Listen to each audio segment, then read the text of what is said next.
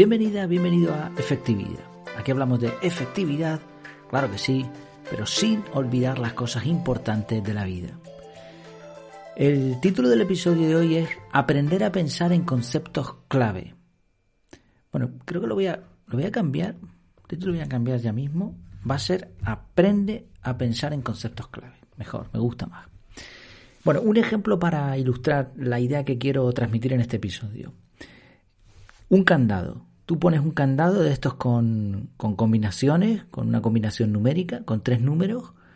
Bueno, hay varias formas de abrir un candado así. Una es probar todas las combinaciones. ¿Cuántas combinaciones hay con tres números? Pues es muy fácil de calcular. Como los números son 10, del 0 al 9, pues son 10 al cubo, por lo tanto, mil combinaciones. Entonces tú puedes ir probando una a una todas esas combinaciones. Normalmente no vas a llegar a las mil, antes encontrarás la correcta. Otra opción es forzarlo. Y si sabes el truco, realmente este tipo de candados, si son de poca calidad, sobre todo, se abren en nada, en, unos cuantos segundos, en un minuto, dos minutos, lo tienes abierto. Pero la forma más fácil de abrir un candado de este tipo es conocer el número. Es tan sencillo como poner los tres dígitos y abrir el candado. Ya está.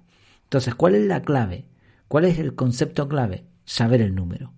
Quien sabe el número abre el candado. Y quien no sabe el número va a tener que esforzarse mucho, tanto como combinar o probar esas mil combinaciones. Y esto que acabo de explicar se puede encontrar en muchas otras cosas en la vida. Y podemos observar como una persona que conoce el truco, conoce el secreto, conoce la clave, tarda muy poco y se esfuerza muy poco en comparación con todas las personas que no lo conocen.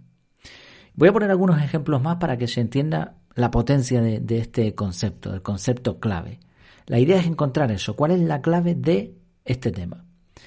Por ejemplo, en un texto, cuando queremos, mucha gente dice, quiero aprender lectura rápida. Vale, la lectura se puede mejorar pero realmente hay unos límites físicos que tenemos y por lo tanto no podemos superar cierta velocidad sin perder comprensión. Ahora, hay una técnica que es muy, muy sencilla, que es la técnica de lectura en S, que es dibujar una S con el dedo en un texto en papel o con los ojos en un texto en digital, aunque en digital ya normalmente vamos en vertical. Pero bueno, en un texto en papel sería eso, sería dibujar una S con el dedo y ir leyendo por donde pase el dedo. Y lo que vamos a hacer es localizar palabras. Pasamos unas cuantas páginas de un libro y prácticamente con eso ya sabemos de qué va el libro. Esta lectura no es una lectura comprensiva, pero sí que es extraordinariamente rápida. ¿Por qué? Porque con unas cuantas palabras clave de un texto podemos lograr entenderlo. De hecho, la mayoría de los textos, sobre todo los libros, la literatura, tienen un montón de palabras que no sirven absolutamente para nada. En algunos casos los autores rellenan y rellenan. Si tú quisieras hacer un resumen, un extracto, simplemente tendrías que localizar las palabras clave de un texto y con eso se podría entender prácticamente lo mismo. Evidentemente perderíamos fuerza, perderíamos un montón de cosas ¿no? del texto, sobre todo si es una novela. Pero podríamos saber lo que ha ocurrido. Eso sería resumir o extractar y consiste precisamente en encontrar las palabras clave. Si tú eres bueno, si, si eres buena en encontrar esas palabras clave, podrás hacer lecturas muy rápidas. Otro ejemplo. Cuando se aprende un idioma, una de las cosas que, que por lo menos a mí me enseñaron es que hay que aprender palabras. Te puedes liar a aprender eh, gramática, aprender pronunciación, perfecto. Pero si tan solo aprendes 800 palabras, ya estarías hablando un idioma. 800 palabras. Por ejemplo, en el idioma inglés se calcula que puedes comprender el 75% del idioma tal como se habla en la vida normal si simplemente conocieras 800 palabras.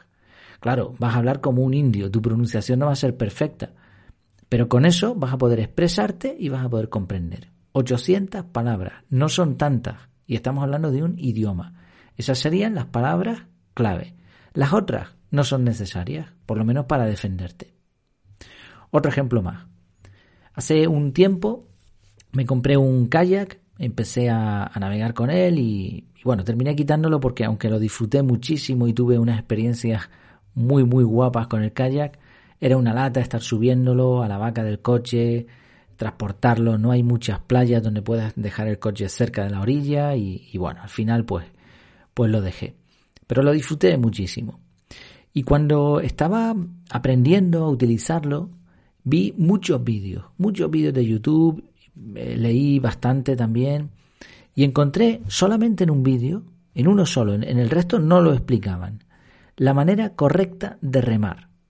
Hay muchos vídeos donde te enseñan a remar, pero solamente en uno dijo una cosa el autor, que además lo, después lo intenté buscar y no lo, no lo encontré, pero sí lo visualicé varias veces porque me pareció un truco buenísimo.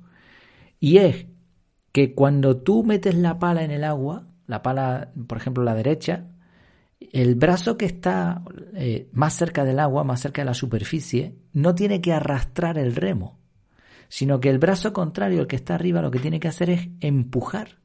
Y así se hace el efecto palanca. Y esa palanca evita que, te haga daño en el hombro, en los brazos, que te canses más y además da mucha más potencia. Eh, lo he dicho de forma muy básica, habría que, explicarlo en un vídeo, pero es, es tan sencillo como eso. En vez de arrastrar, efecto palanca. Y para eso la mano que está más cerca del agua debe estar quieta, o más quieta, ¿no? De lo que hace la mayoría de la gente. Bueno, pues eso, eso es un punto clave de navegar en kayak. Tan sencillo como eso. Eh, he hecho varias veces alguna excursión en kayak, he visto también a gente en la playa que les están dando un mini cursillo, he hecho bajada de ríos con kayak y nunca me habían enseñado eso. Y eso es un punto clave que cambia la forma de navegar, ¿no? la forma de, remar. Un ejemplo más. Eh, durante un tiempo tuve moto, motocicleta, eh, tenía una moto de, cambio, de marcha. Primera, bueno, esa tenía cuatro marchas. Y aprendí a montar en, moto así, que era básicamente igual que una bici, solo que tenías las marchas en un pedal en el pie. Y el freno de la rueda de atrás estaba a la derecha y el freno de la rueda de adelante a la izquierda sencillo, como en una bici, y ya está. Pero un día me, me bueno, sí, lo, voy a explicar así, después digo cuál es el punto clave. Me prestaron otra moto, una moto automática. Y me dijeron, oye, ten cuidado que aquí el freno eh, está al revés. Vale, ok. Yo creo que debo tener algo de dislexia porque esas cosas de izquierda a derecha me cuestan un montón y, me creo mis, mis historias en la cabeza para poder acordarme y bueno, el caso es que yo dije, vale, vale, lo he entendido. Pero después me vi en una recta, ya entrando en una curva, y se me había olvidado. ¿Qué ocurrió? Que toqué con, con el, bueno, no me acuerdo si era la derecha o la izquierda realmente, toqué con el freno de la rueda de adelante, ya entrando en la curva. Obviamente me fui al piso. ¿Por qué? Porque hay una cosa clave en las motos o en los vehículos de dos ruedas. Cuando estás en una curva, jamás puedes tocar el freno de la rueda de adelante. Este es un punto clave. Y recuerdo otra anécdota relacionada con esto, que es que un, chico del instituto le, le, compraron una moto y nadie le había explicado eso y fue tan, tan, como se dice aquí en Canarias, tan tolete, tan ignorante, que en la primera curva se metió un guantazo tremendo y apareció al día siguiente allí con un montón de heridas y le preguntamos, ¿pero qué pasó? Y es que no sabía eso, nadie le había avisado de eso. En aquella época que se podían coger motos con cierta edad sin tener ningún tipo de carnet, ni experiencia, ni nada. Entonces esto es un punto clave. Tienes que saberlo. O sea, tú tienes que saber que en una curva jamás se puede tocar el freno de adelante. Otro ejemplo más y con este termino y podría poner cientos de ejemplos, pero creo que se va a entender con estos que estoy poniendo va a ser más que suficiente. Cuando haces ejercicio, sobre todo ejercicio de fuerza, cuando coges peso, hay una manera correcta de respirar. La manera correcta de respirar es inspirar cuando bajas el peso o cuando se relaja el músculo, coges aire, haces el ejercicio y cuando estás en el punto alto, sueltas el aire. Bueno, esto, si no te lo dicen, por ejemplo, fui al gimnasio el otro día, que, que estoy probando, que no me gusta mucho, pero, pero lo estoy probando, y había un amigo allí que no tenía, nadie le había avisado de esto, incluso le, le habían informado de cómo eran las máquinas y demás, pero no respiraba de la forma correcta. Pues esto es un punto clave cuando vayamos a hacer ejercicio. La idea de este episodio es sencilla. tenemos que buscar puntos clave en todo. Y como has podido ver, no siempre es obvio. Una vez que los aprendes, una vez que ves el punto clave, eso no se te va a olvidar nunca. Porque son trucos, son puntos que, son súper efectivos. Pero ya digo, no es fácil de encontrarlo. Te lo tienen que explicar o lo tienes que preguntar. De hecho, si lo buscas en Google, es difícil que lo encuentres porque vas a tener que hacer la pregunta específica. Si tú dices, ¿cuál es la clave de no sé qué? Pues te van a, ver, te van a aparecer eh, resultados de artículos de estos que lo único que quieren es que piques en la publicidad, pero que, te, no te enseñan nada realmente. Pero la persona experta en, cualquier, en cualquiera de estas cosas te va a decir, pues mira, lo que vas a tener que tener en cuenta es este punto. La pregunta que queremos hacer es, ¿cuál es la clave? O una pregunta interesante que nos va a dar la misma, el mismo resultado. Preguntémosle a una persona que entiende de algo cuál sería su mejor consejo si solo pudiera dar uno o dos. ¿Cuáles serían esos consejos? Uno o dos. Eso va a ser la clave de ese entorno. Y esto lo podemos aplicar siempre que aprendamos una cosa nueva, cuando cambiemos de entorno, de lugar de trabajo, de cuando utilicemos una herramienta nueva, siempre va a haber una clave, algo que nos van a decir, pues mira, si lo haces así, este, esto es clave. Si la idea es pensar en conceptos clave. Esa es un poco lo que, o la clave de este episodio.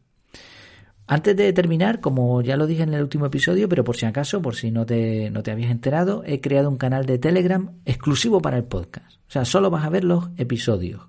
De hecho, una de las claves del podcast, o sea, si dijésemos cuál es la clave del podcast, es el archivo de audio.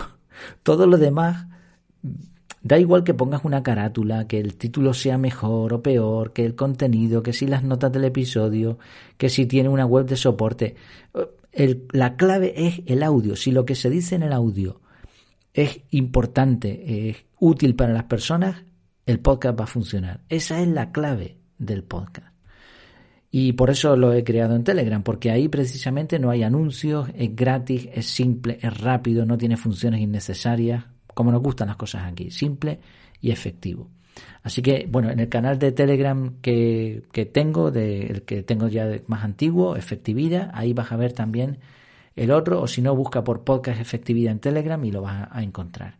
Y incluso no te creas que no se me ha pasado por la cabeza el eliminar el podcast de las plataformas, porque estoy cansado del abuso de todas estas plataformas que no dan nada y que te obligan a, a gastarte un dineral para tener visibilidad y todas estas cosas. Y, pero bueno, de momento no lo voy a hacer porque entiendo que hay muchas personas que utilizan que si Spotify, que si Google Podcast, que si Evox, pero realmente en Telegram sería mucho más cómodo para, para todos y para mí también. Pero bueno, dejaré los diferentes canales para disposición. Y por supuesto en Telegram puedes comentar, puedes comentarme cualquier cosa, eh, alguna sugerencia, lo que sea. O si no, en la web efectividad.es barra contactar. Muchas gracias por tu tiempo, por tu atención y hasta la próxima.